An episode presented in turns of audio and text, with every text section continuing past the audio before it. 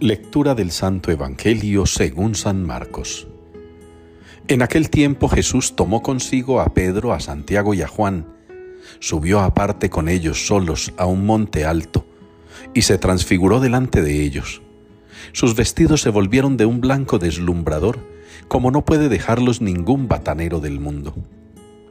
Se les aparecieron Elías y Moisés conversando con Jesús. Entonces Pedro tomó la palabra y dijo a Jesús, Maestro, qué bueno es que estemos aquí. Vamos a hacer tres tiendas, una para ti, otra para Moisés y otra para Elías. No sabía qué decir, pues estaban asustados. Se formó una nube que los cubrió y salió una voz desde la nube. Este es mi Hijo el amado, escuchadlo. De pronto al mirar alrededor no vieron a nadie más que a Jesús solo con ellos. Cuando bajaban del monte les ordenó que no contasen a nadie que habían visto hasta que el Hijo del Hombre resucitara de entre los muertos. Esto se les quedó grabado y discutían qué quería decir aquello de resucitar de entre los muertos. Palabra del Señor. Caminaré en presencia del Señor en el país de los vivos. Es la respuesta que nos une hoy en la liturgia al Salmo 115. Caminaré en presencia del Señor en el país de los vivos. Un hermoso salmo que nos invita en este tiempo de la cuaresma a hacernos una reflexión muy puntual, como la que les quiero plantear. Una reflexión que tiene que ver con algo que se llama proyecto de vida. Casi nadie hace proyecto de vida. Eso no nos lo enseñan y a veces en los colegios se convierte en un requisito de alguna materia de esas que los chicos llaman de relleno, que incluso en las universidades abundan, las materias de relleno, para cobrar altos costos académicos. Proyecto de vida. Un católico sin proyecto de vida. Uno puede entender que la generalidad de los seres humanos no tengan un proyecto de vida porque los afanes de la vida, los trajines y sobre todo el nivel de vida de la gran mayoría de seres humanos no da para ponernos entretenimientos como un proyecto de vida.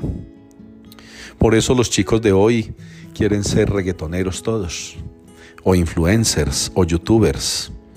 Todos quieren ser DJ, todas quieren ser cantantes o modelos. Ese es su proyecto de vida. El que es profesional también reduce su vida a alcanzar metas, casi todas materiales, pero no un proyecto de vida, de vida. Vivir, ¿qué significa? ¿Qué significa que el salmista tenga deseos de caminar en presencia del Señor en el país de los vivos? El país de los vivos yo lo interpreto a la luz de la palabra y de lo que he podido aprender, que no es mucho que ese país de los vivos es el reino de los cielos. Es la resurrección a la vida, porque habrá una resurrección también a la muerte. Será ese el país de los muertos, el país de las tinieblas, de las sombras, el país de la condenación. Nosotros queremos ir al país de los vivos, de la salvación eterna, de la redención, de la misericordia, al país que entran los santos. Y eso es a lo que quiero llegar y con lo que termino mi reflexión hoy. Ustedes y yo deberíamos tener como creyentes un proyecto de vida cristiano, cuya meta sea única y exclusivamente la santidad. Y se los digo con cariño, con respeto también, pero con claridad. Creyente católico que no tenga como proyecto de vida la santidad, pierde su tiempo y nos lo hace perder a muchos que lo que estamos buscando es ofrecer alternativas de santidad. Pastores payasos hay muchos, religiosos ridículos hay muchos, predicadores lisonjeros o lisonjos hay muchos, aduladores del pueblo, fantasiosos que entretienen, que divierten hay muchos, charlatanes abundan.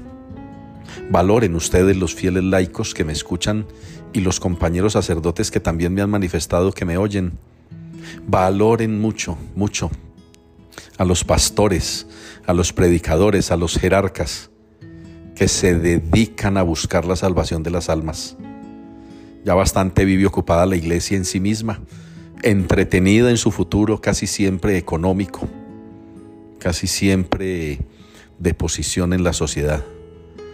Las reuniones clericales rondan siempre sobre el mismo tema, nosotros, nosotros y nosotros. Y por eso se va desfigurando la iglesia y se va desfigurando la predicación. Y por eso casi nadie nota y percibe que a lo que estamos llamados en la iglesia es a la santidad. Ustedes como fieles a buscar su santificación. A nosotros los pastores nos toca más difícil, porque es buscar nuestra santificación y la de ustedes. Yo los animo para que se dejen transfigurar del Señor, para que se dejen mostrar del Señor su gloria, para que se dejen iluminar un poco de Él. Y de esta manera queden ustedes y quede yo también tan deseosos de salvación, que podamos sentir como Pedro la necesidad de no separarnos nunca del Señor, de no dejarlo ir, de querer tenerlo siempre con nosotros. Hagámosle al Señor una tienda para que no se vaya y que esa tienda sea mi corazón y que esa tienda esté adornada y embellecida con un proyecto de vida que se llama querer la santidad.